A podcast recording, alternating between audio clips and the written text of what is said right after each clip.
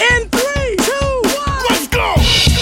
Welcome to the E-commerce Dudes podcast, It's Gonna be awesome. This is gonna be so awesome. made for you from the fabulous Berlin City. Ich bin ein Berliner. Listen to the future of e-commerce, I love the sound of that. artificial intelligence, This is the future? latest tech trends, So dope. and deep business insights. It's, it's everything I need. And now, welcome your hosts, Daniel Hernka and Tim Shestag.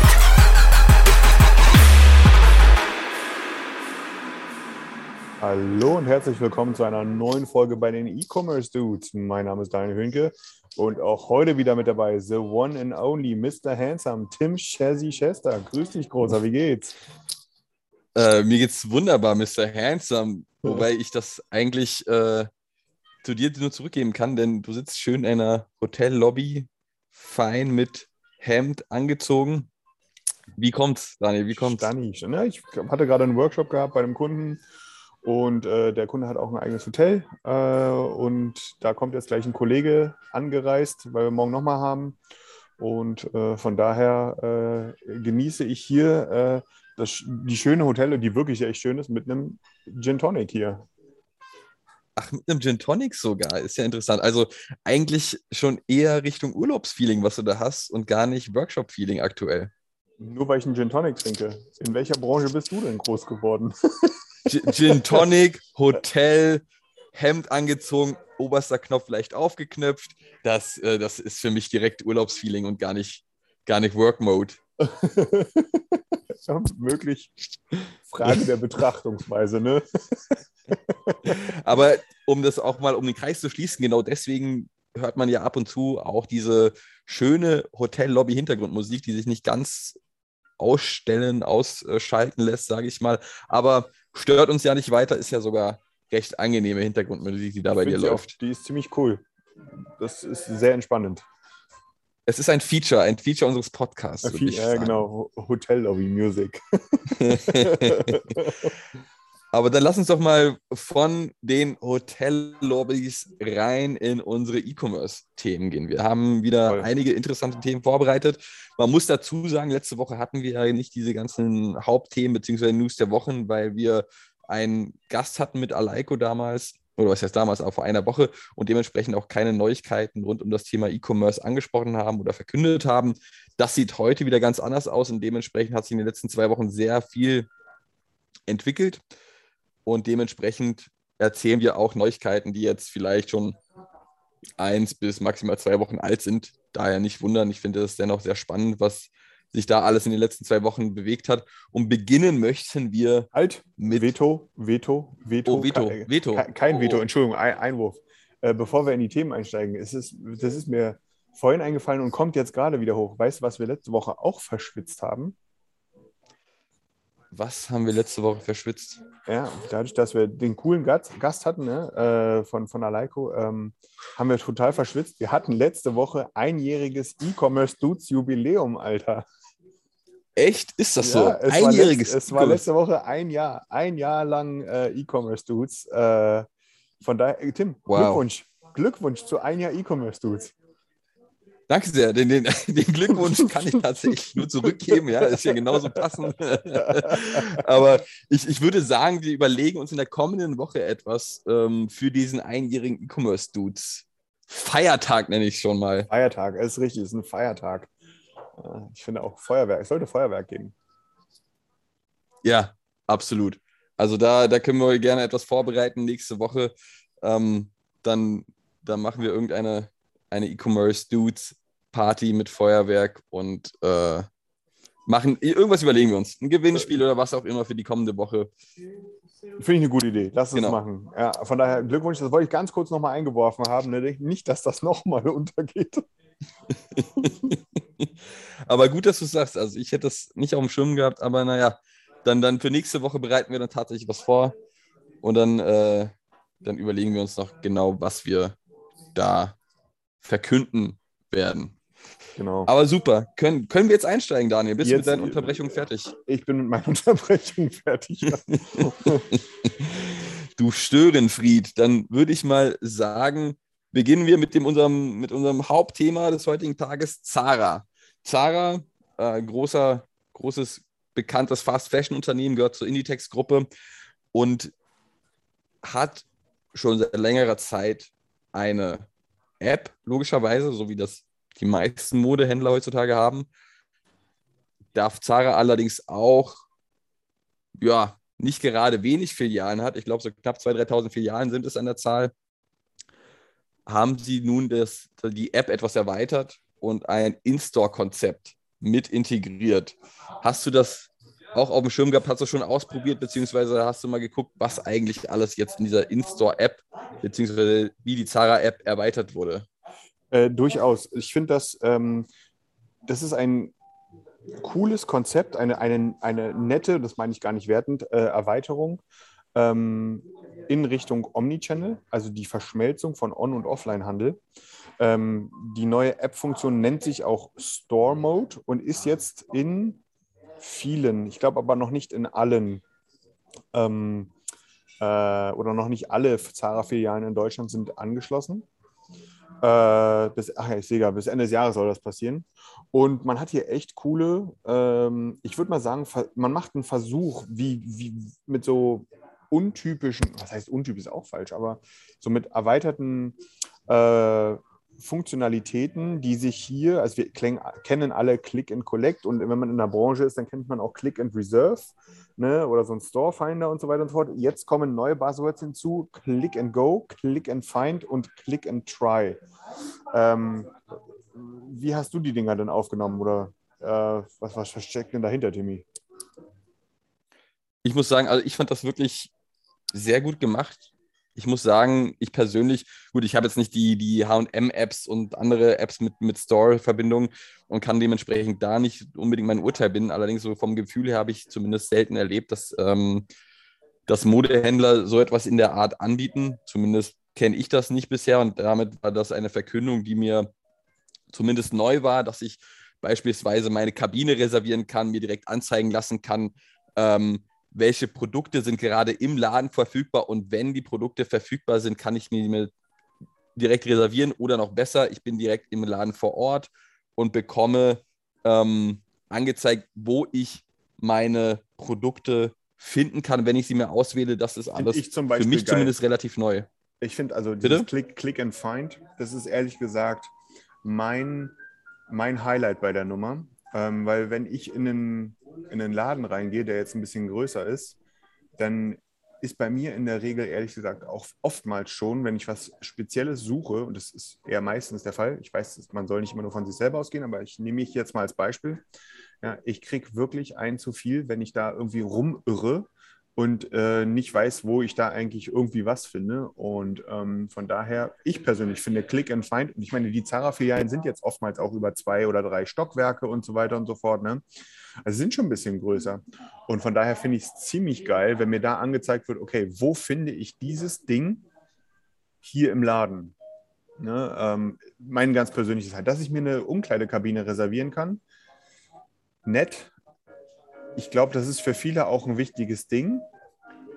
Hier auch wieder nur ich, und zwar nur ich, ja, äh, nicht repräsentativ. Wenn in einem Laden, wenn der so voll ist, dass da keine Umkleiden mehr frei sind, dann bin ich auch nicht mehr in dem Laden. Das mag sein. Aber Allerdings ich weiß, vielen anderen geht das anders. Also von daher, das ist sicherlich ja, auch ja. eine gute Funktionalität. Ähm, die, die wird schon irgendwo ihren, ihren, ihren, äh, ihre, ihre Wichtigkeit haben. Ne? Aber ähm, das ist, äh, das ist, ja, also wie Click and, Click and Find finde ich so ziemlich am geilsten. Absolut, also sehe ich auch so ein, aber was ich sagen muss, genau das mit dem Umkleidenkabinenproblem, gerade bei Zara ist es gefühlt so, dass es sehr häufig der Fall ist, dass dort lange, äh, was ist lange Schlangen sind, aber zumindest eine kleine Schlange.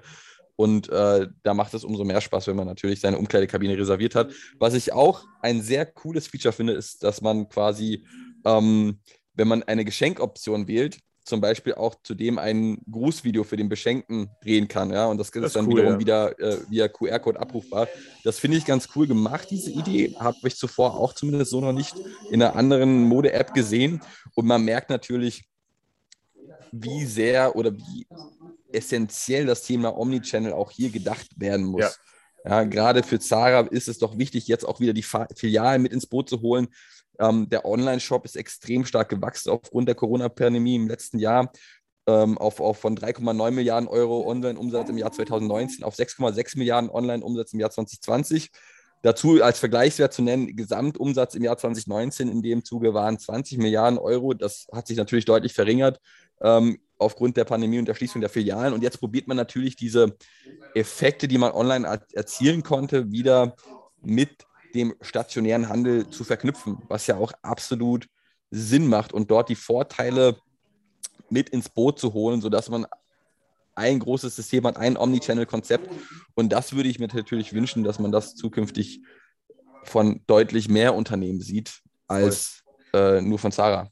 Voll, also das definitiv. Ähm, ich bin gespannt auch, ob es da irgendwie mal ähm, so ein paar Erfahrungsberichte, Zahlen oder wie auch immer gibt, ne? wie, was so die Nutzung der einzelnen Funktionalitäten ist. Vielleicht gibt es die, vielleicht auch nicht oder wahrscheinlich auch nicht.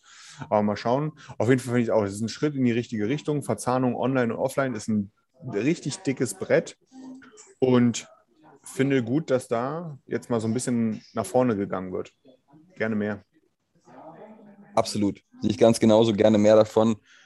Also bin sehr gespannt, was, welche, welche nächsten Omnichannel-Händler so ein Konzept vorliegen werden. Dann würde ich sagen, Daniel, lass uns direkt zu den News der Woche springen. Und dort gab es doch das ein oder andere kontroverse Thema, hm, beziehungsweise so sagen, ein ja. Themengebiet ist direkt hervorgestochen. Und zwar Raoul Rossmann, einer der, oder nicht einer der, aber der Geschäftsführer der ganzen Rossmann-Gruppe sozusagen. Und der ist mit einer Aussage hervorgestochen, dass er doch sagt, man müsste, um die Innenstädte wiederzubeleben, den Onlinehandel besteuern. Ja, also quasi so eine Art Paketsteuer einfügen. Wie genau er das gesagt hat oder wie genau er sich das vorstellt, hat er im Handelsblatt nicht erwähnt. Aber Grundgedanke, man besteuert den Onlinehandel zum Beispiel durch eine Paketsteuer, damit diese in Anführungszeichen bestraft werden und wieder mehr Leute in die Innenstädte laufen und die Innenstädte auch zukünftig überleben. Ich persönlich habe meine Meinung dazu, kann ich gleich darauf eingehen. Ich würde jetzt erstmal den Ball zu dir spielen wollen. Daniel, was sagst du denn dazu? Ja, also ich äh, äh, habe mein, hab mein, äh, mein Gemüt äh, unter Kontrolle. Ne? Wenn ich sowas höre, dann bin ich natürlich immer sofort auf äh, erstmal äh, geneigt dazu, auf 180 hochzugehen. Ähm, aufgrund von, also man muss ja, Rossmann ist jetzt keine kleine Kette. Ne? Rossmann ist äh, so neben DM so das Ding äh, im Drogeriebereich. Ne? Äh, sind natürlich sehr stationär getrieben, gar keine Frage. Sind aber auch so ein bisschen online, kriegen es aber im Vergleich zu DM halt nicht hin. Ne? Und dann ist natürlich immer so ein, wie sagt man schon, so ein Geschmäckle dabei. Ne? Äh, so ein Geschmäckle dabei, so von wegen, hast du es nicht hinbekommen oder bekommst du es nicht hin im Gegensatz zu deinen Konkurrenten. Naja, dann wird erstmal wie so häufig, wie so typisch. Ne? Der, das böse, böse Amazon ne? ist wieder an allem schuld. Äh, und ähm, von daher äh, hier mit irgendwelchen Steuern zu arbeiten, ist halt, um es mal ganz konstruktiv runterzubrechen, all die Online-Händler, die kleinen mittelständischen Online-Händler oder die kleinen mittelständischen Händler, die sich jetzt auch einen Online-Vertrieb aufgebaut haben, gemerkt haben, das funktioniert und dort größere Umsätze machen oder mehr Umsätze machen und so weiter und so fort, All die würden davon hart getroffen werden. Amazon auch, aber nicht ansatzweise so wie die vielen, vielen, vielen, vielen, vielen tausend äh, Mittelständler, die sich da was aufgebaut haben. Ähm, ne, die vielleicht mit ihren Läden nur in Hamburg und München sind ne, und äh, durch den Onlinehandel eben auch die Leute in Berlin und Frankfurt erreichen. Ne, äh, die werden da genauso von getroffen oder erst recht, die werden davon getroffen. Und äh, das kann es nicht sein. Das ist, kann keine Lösung sein. Vor allem impliziert diese Aussage auch immer so ein weiter so. Es hat doch einen Grund, weswegen die, äh, die, die, die, die äh, Attraktivität der Innenstädte leidet und die äh, Menschen immer mehr in den Onlinehandel abwandern in vieler Hinsicht ist das halt ein fehlender Entertainment-Faktor. Ne? Das ist einfach convenient, sich nicht ins Auto setzen zu müssen, 30 Kilometer fahren zu müssen und so weiter und so fort. Ne? Also es gibt so viele Gründe, die man da reinspielen kann und einfach das Konzept Innenstadt. Ich, also nicht falsch verstehen, ich mag auch keine ausgestorbenen Innenstädte, ganz im Gegenteil. Ich finde das auch zum Kotzen. Aber das Konzept Innenstadt verändert sich halt, wie sich alles verändert und im Moment halt ein bisschen schneller. Und da so, äh, ich nenne es jetzt mal Kurzschluss, Forderungen zu stellen von einem Unternehmer mit vielen hundert Filialen, da bin ich gelinde gesagt enttäuscht. Weiß nicht, wie du das siehst. Ja. Aber Ja, ich, ich äh, würde fast sagen, wir sehen das ziemlich ähnlich. Du hast ja das gerade eben schon angesprochen und wir haben es auch immer in den letzten Episoden angesprochen, beziehungsweise ganz egal, in welchem E-Commerce-Podcast du, du reinhörst, du wirst immer hören, im Stadtzentrum, ja, in den Shopping-Malls etc. muss es ein Einkaufserlebnis geben. Und es soll nicht mehr oder es sollte nicht mehr rein um das Thema Shopping gehen. Shoppen kannst du auch bequem von zu Hause, barfuß, setzt dich an den Laptop oder nimmst dein Handy in die Hand und shoppst dann einfach.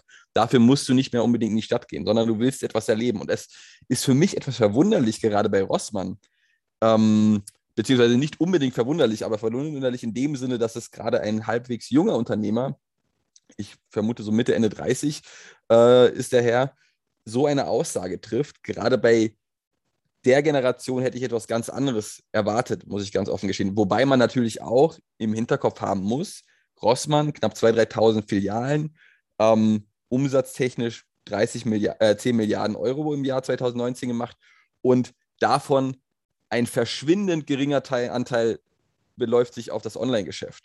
Und daher ist auch der, der Grund hervorzuheben, weshalb er sich vermutlich dazu hinreißen hat lassen, so eine Aussage zu treffen, ist natürlich schön in seinem Sinne oder in dem Sinne der, der Rossmann-Filialen, dass sich sowas weiter fortbewegt. Aber ist das die Zukunft? Ja, das hätte man ja dann immer bei, bei allen Geschäftsmodellen, die irgendwann abgelöst werden, ähm, ähm, ähm, mit einführen können, so eine Art Steuer. Ja, beispielsweise eine Netflix-Steuer für Streamingdienste, damit Video World beispielsweise in Deutschland überleben kann. Und das Ganze kannst du eigentlich überall. Das ist ja der geilste. Vergleich aller Zeiten. Vielen Dank dafür. Vielen Dank. Den klaue ich mir mal. Äh, den den, der den, den habe ich auch von einem anderen Podcast gehört, wo, wo eine ähnliche Diskussion war. Äh, schöne Grüße an den Doppelgänger-Podcast. Aber es, das kannst du eigentlich mit allen Unternehmensbereichen oder Geschäftsbereichen machen, äh, wo es sich weiterentwickelt. Ja? Wo du sagst, Mensch, wir erheben eine Steuer auf die zukünftige Innovation einfach, weil wir es so beibehalten möchten, wie es bisher war. Und das ist doch der falsche Ansatz hier in dem Sinne. Voll. Ja, also, also- äh, bin ich ganz bei dir. Ähm, das ist, das sollte anders gedacht werden und ich gehe auch nicht davon aus, dass das in irgendeiner Art und Weise kommen wird.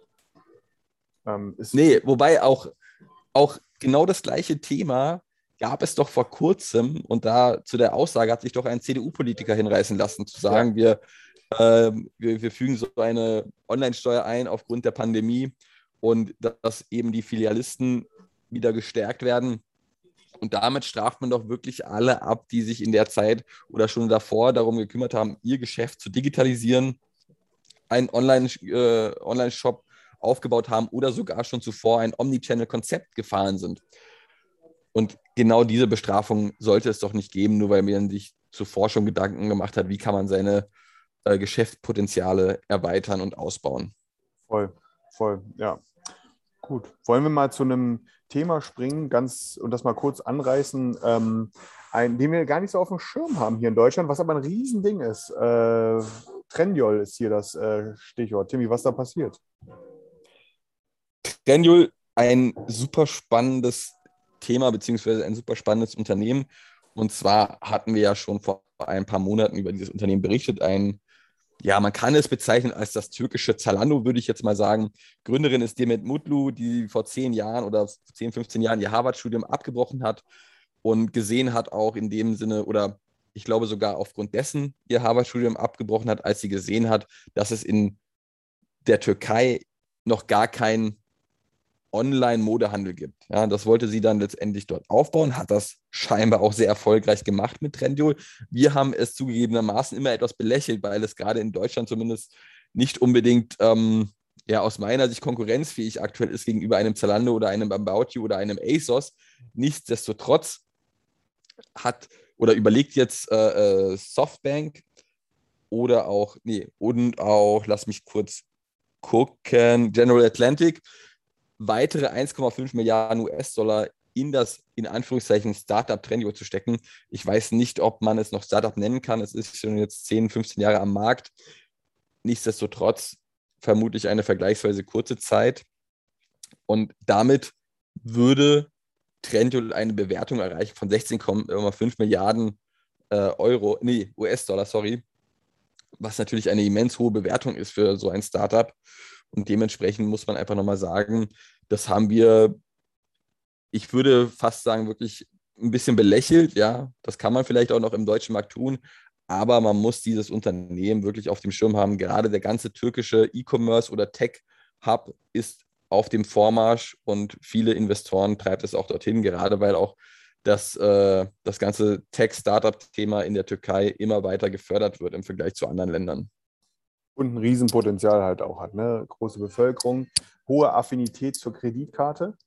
Das darf man auch nicht vergessen. Ne? Eine sehr hohe Affinität zur Kreditkarte. Äh, und damit ist man eben sehr schnell auch im Onlinehandel ja irgendwo drin.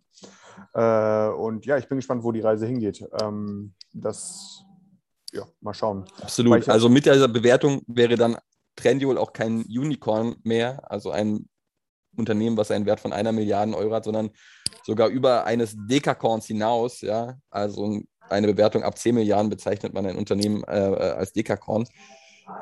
Mit 16,5 nochmal ein, ein deutliches Stück darüber. Apropos Dekakorn, äh, es gibt da auch einen Deal der ist, äh, glaube ich, auch abseits äh, jeglicher deutscher Berichterstattung äh, vonstatten gegangen, der auch nochmal so ein bisschen aufhorchen lässt, was so die Höhe angeht. Ne? Ähm, ist äh, ein australisches Unternehmen, ist von einem amerikanischen Unternehmen gekauft worden. Ähm, Tim, was ist da passiert? Warum, warum so, warum, warum ist mir die Kinnlade runtergefallen? Ja, äh, ein, ein auch ein Tech-Unternehmen, ein, ein, ein Payment-Dienstleister namens Square hat Afterpay gekauft. Square, wem es nichts sagt, ist ähm, ein amerikanisches Payment-Unternehmen, welches auch extrem starkes Wachstum verzeichnet aktuell und auch von einem bekannten Gründer geleitet wird, nämlich Jack Dorsey, der auch Twitter gegründet hat. Und die haben ein Unternehmen namens Afterpay gekauft. Afterpay auch ein Austra australisches Finanztech-Unternehmen.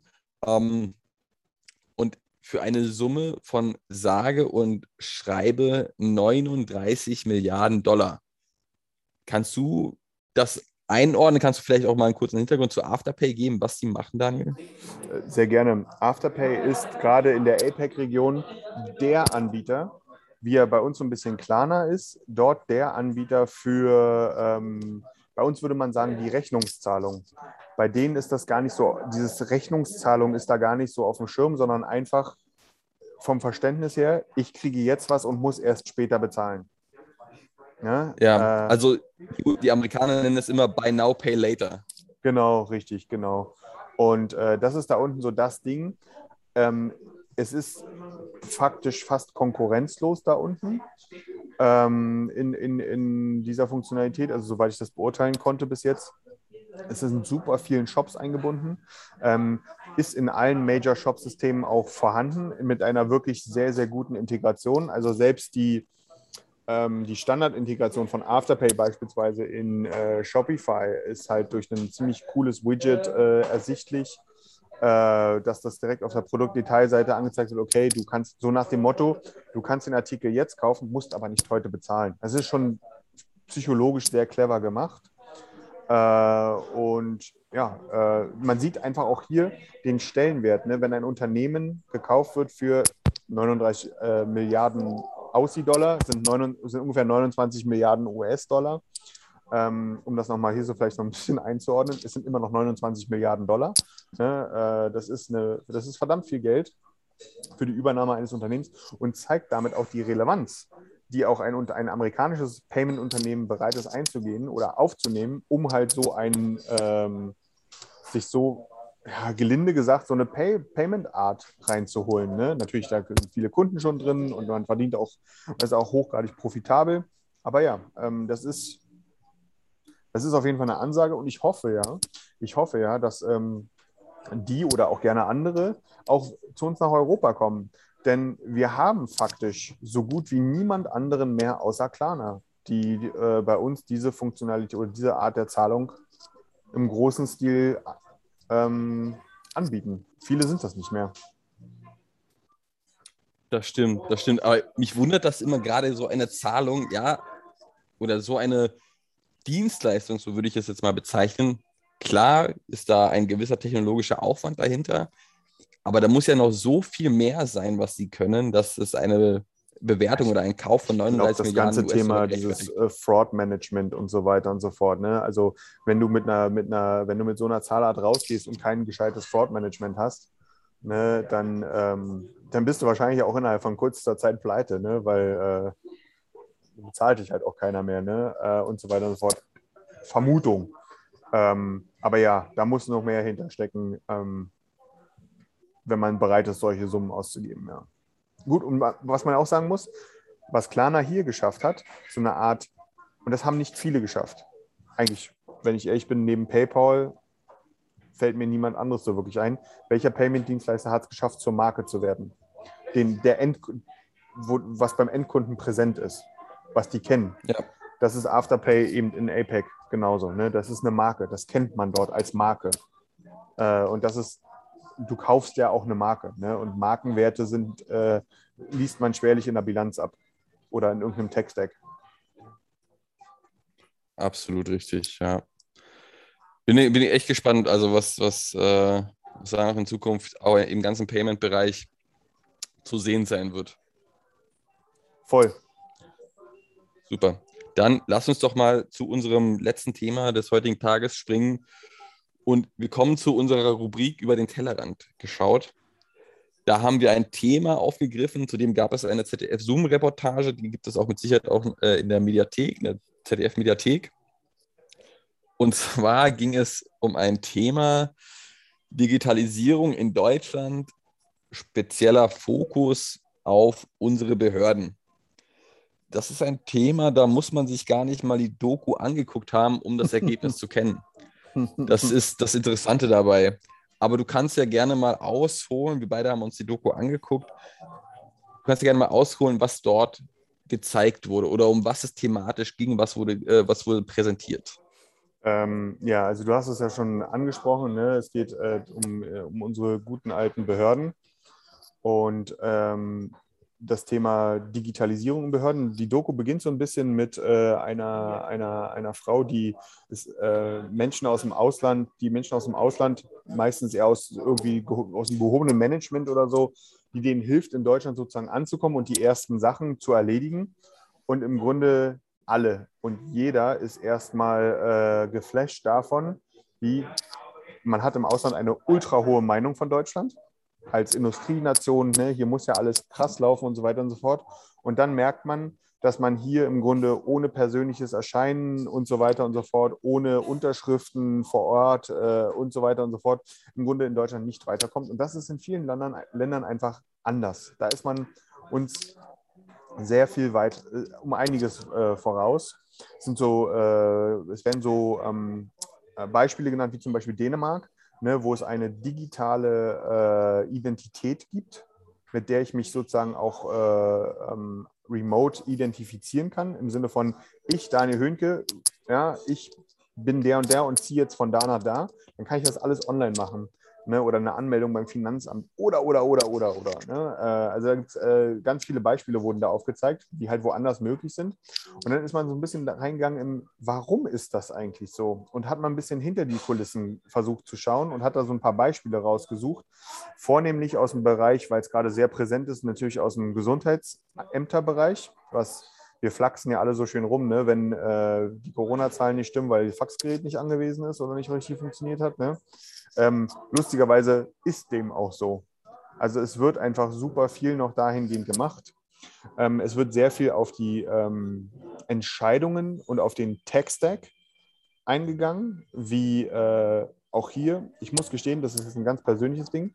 Also spätestens seit der Covid-Pandemie bin ich äh, ein, man kann schon fast sagen, Gegner des Föderalismus geworden. Äh, Hm. Und ähm, hier wurde auch nochmal aufgezeigt, wie hier praktisch nicht nur jedes Bundesland sein eigenes Süppchen kocht auf IT-Ebene, sondern jede Kommune. Und wir haben viele, viele, viele, viele, viele tausend Kommunen in Deutschland. und da macht jeder sein eigenes Ding und dass die dann natürlich nicht untereinander, sage ich mal, befähigt sind, miteinander zu reden, wenn da jeder seine eigene Insel baut. Und wir reden hier nicht von, das war auch nicht Teil der Doku, ne? wir reden halt hier nicht von irgendwelchen Cloud-Services, wir reden davon, dass die einheitlich ein und dieselbe installierbare Software auf einem Windows-PC äh, oder was auch immer für einen PC sozusagen haben. Das war schon sehr, sehr erschreckend, wie weit wir da vom Mindset weg sind. Hm, wo es dann, glaube ich, auch nicht mehr lustig ist, lustig ist es sowieso nicht, aber wo es dann auch nicht mehr lustig wurde, war hm, beim Thema Hamburger Polizei, ne, wo ein Beispiel gezeigt wurde, ein ganz konkretes Beispiel. Bei einem Tatort, wenn dort die Beweise aufgenommen werden, dann werden die eingetütet, hat jeder schon mal bei CSI oder so gesehen. Ne? Dann kommt dann ein Label vorne drauf mit einer Nummer und einem QR-Code. Jetzt könnte man denken, irgendwo gibt es denn jemanden mit einem QR-Code-Scanner oder mit einem äh, Strichcode-Scanner, besser gesagt war das, ne, wo dann sozusagen die Sachen in einem System übernommen werden. Hm, falsch gedacht. Äh, sondern äh, es muss hier wirklich jedes Beweisstück mit der jeweiligen Seriennummer per Hand in ein System eingetippt werden, was dazu führt, dass teilweise bei umfangreicheren Tatorten Mitarbeiter, also Polizisten, Beamte monatelang damit beschäftigt sind, diese, ähm, diese Beweisstücke äh, zu, in Anführungsstrichen, zu digitalisieren.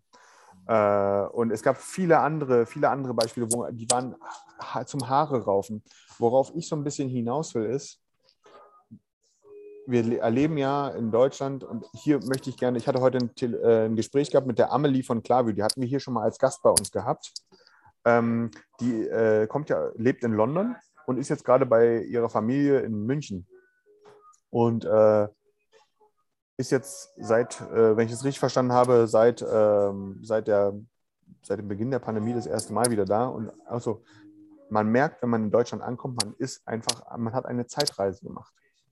Man ist einfach Jahre zurück. Man ist einfach, äh, in anderen Ländern ist man einfach, und das fühlt sich halt überall so an, ist man halt einfach viel, viel weiter. Und das ist auch so ein bisschen Thema, so Mindset wenn unsere, wenn unsere Behörden weit weg von Digitalisierung sind, und wir sind wirklich, wir sind, wir sind so weit weg von Digitalisierung nach einem Stand, wie wir es hier zum Beispiel im E-Commerce haben, ne, wo wir über Cloud- und Pass-Infrastrukturen reden, ne, Autoscaling-Systeme, KI.